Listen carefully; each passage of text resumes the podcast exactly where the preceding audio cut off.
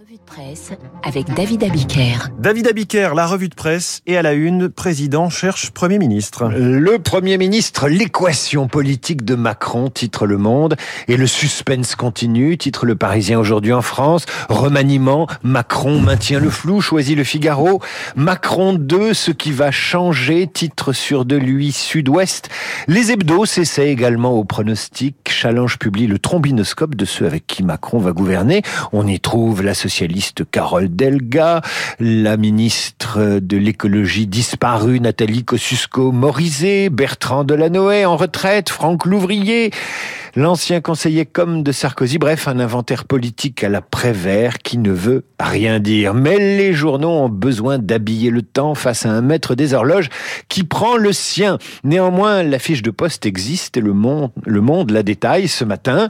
Il faudra que ce soit une femme, si possible, attachée aux questions sociales, environnementales et productives, tant qu'à faire, et qui soit capable de ne pas fâcher les partenaires sociaux, il le faut. La réalité, explique Libération, c'est qu'à part son épouse et le secrétaire général de l'Élysée, Alexis Collère, personne ne sait qui va euh, nommer le président. Un proche est euh, cependant euh, convaincu que le président surprendra et choisira quelqu'un dont le nom ne circule pas. Le député La République en marche, Gilles Legendre, débarqué de la présidence du groupe à l'Assemblée nationale pour ses notes sur le casting gouvernemental en son temps, assure dans les échos que le choix du président se portera sur une personnalité au poids politique incontestable, comme si le président allait porter son choix sur une personnalité non politique au poids contestable. Tout ça ne calme pas Yves Tréhard du Figaro. L'éditorialiste trouve qu'il se dégage depuis quelques jours un sentiment de flou. J'ouvre les guillemets. Alors qu'un vote sert à trancher, à clarifier, à choisir, écrit-il, il règne aujourd'hui comme un flottement. Et l'éditorialiste poursuit. Les spéculations les plus folles courent sur l'agenda, les institutions et bien sûr la nomination du Premier ministre. L'assurance naturelle du président cache-t-elle de profondes incertitudes sur le sens qu'il entend donner à ce quinquennat? Y aurait-il un loup? En attendant le loup, il faudra se contenter d'un mammouth. Le mammouth qui était à la une des échos week-end. Alors que l'animal politique Macron fait la une du Point, du Parisien Week-end, de l'Obs, de Challenge, de l'Express, du Figaro Magazine, les échos week-end osent le retour du mammouth pourtant disparu il y a 8000 ans. Les échos week-end nous racontent ce matin comment et pourquoi une start-up américaine et un chercheur comptent bien donner naissance à un mammouth dans un délai de 4 à 6 ans. L'idée est de réintroduire ces grosses bêtes à poil et à défense dans le nord-est de la Sibérie. Pourquoi le mammouth Pour lutter contre le réchauffement climatique? Pourquoi les mammouths? Parce que leur présence explique les initiateurs du projet, leur piétinement, leur mode d'alimentation participerait à la lutte contre le réchauffement du permafrost. Bref, le mammouth écrase non pas les prix, mais la température du sol. Dans la communauté scientifique, il y a des curieux, des fans et des sceptiques face à ce projet déjà soupçonné de laisser croire qu'on peut tout remplacer dans un monde où tout disparaît.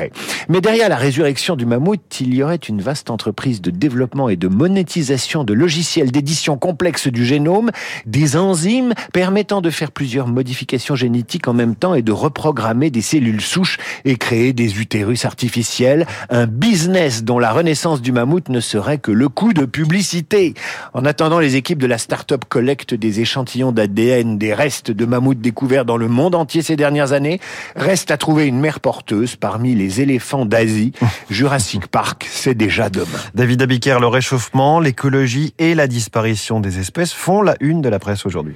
Libération ce matin s'inquiète de l'union de la gauche, mais à la une on trouve également l'Inde et sa canicule. L'Inde aux prémices d'un été invivable, explique le quotidien. Des températures proches de 43 degrés, une pollution décuplée, la canicule qui frappe l'Inde et le Pakistan fait entrevoir l'intensité du réchauffement climatique à venir dans cette région du monde. C'est la pire vague de chaleur en Inde depuis un siècle, indique le Huffington Post. Dans la, newsletter du Monde ce matin, vous lirez que selon une étude parue dans la revue Science, sans réduction de gaz à effet de une extinction de masse menace les océans. Les espèces maritimes pourraient se retrouver décimées d'ici 250 ans. C'est court 250 ans si on compare avec les 8000 ans qui nous séparent de la disparition du mammouth. Et à la lecture des journaux, nous sommes tentés de citer à nouveau Jacques Chirac. Notre maison brûlée? Nous regardons ailleurs. Vous connaissez vos classiques, c'est le triomphe du court terme sur le long terme. Ce matin, dans vos journaux, en une des échos, la croissance américaine en panne. À la une du monde, les livraisons d'armes lourdes à l'Ukraine qui s'intensifient. En une de Libération, les querelles, insoumis, socialistes et verts dont le parti est sur le point d'imploser au nom de la lutte des places. À la une de la Croix, déjà la photo d'une manifestation et l'éternel titre sur l'impossible dialogue social à la française. Comment espérer lutter contre le réchauffement climatique, l'extinction des espèces quand on n'est pas capable? De se parler Partout dans les journaux, vous noterez ce décalage entre la catastrophe climatique qui vient et les préoccupations politiques et économiques de court terme, comme cette peur de manquer d'huile de tournesol provoquée par la guerre en Ukraine qui fait la une du Parisien aujourd'hui en France. Et la, la lecture de l'opinion est également désespérante. Que vous dit l'opinion ce matin? Que tous les efforts pour passer à la voiture électrique pourraient précipiter une crise industrielle et économique, une crise des finances publiques, des menaces sur l'emploi, une dépendance aux métaux rares. Il ne faut donc pas s'étonner, c'est une catastrophe. Il ne faut pas s'étonner donc de lire dans Le Monde, Le Monde Magazine, ce sujet sur les militants écologistes tentés par la radicalité, la désobéissance.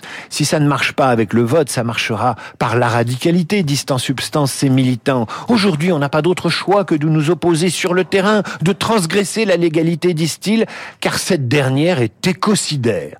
Et comme toujours, l'extrême gauche écolo, radicale, invente des mots que le bon peuple ne peut pas comprendre.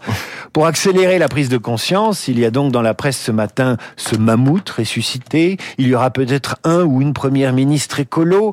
Mais pour penser l'écologie, il existe aussi la littérature. Dans les pages histoire du quotidien Le Monde, Éloge de la baleine. C'est le titre d'un livre de Camille Brunel où l'auteur se met dans la peau d'une baleine et c'est cette baleine qui regarde la surface de l'eau et que voit-elle Des baleiniers venus pour la pêcher? Alors elle nous raconte sa vie vue du point de vue d'une baleine. Imaginez un monde où vous tournant vers le ciel, vous ne voyez pas la voûte céleste peuplée d'anges imaginaires, mais un dôme débordant de démons bien réels, aux commandes de machines conçues pour vous persécuter. Imaginez que vous ne puissiez pas vivre sans rejoindre ces dômes. Être péché donc. Nous les baleines, notre cauchemar, c'est d'être enlevés par des envahisseurs venus de l'espace réel. La musique du Grand Bleu sur cette évocation des baleines dans la revue de presse de David Abiker. Merci David. Tous les matins, on vous retrouve à 8h30 sur Radio Classique. Il est 8h39. Bonjour Guillaume Durand. Bonjour François. Cécile Cornudet des Échos et Alexis Brézet du Figaro sont vos esprits libres dans quelques secondes.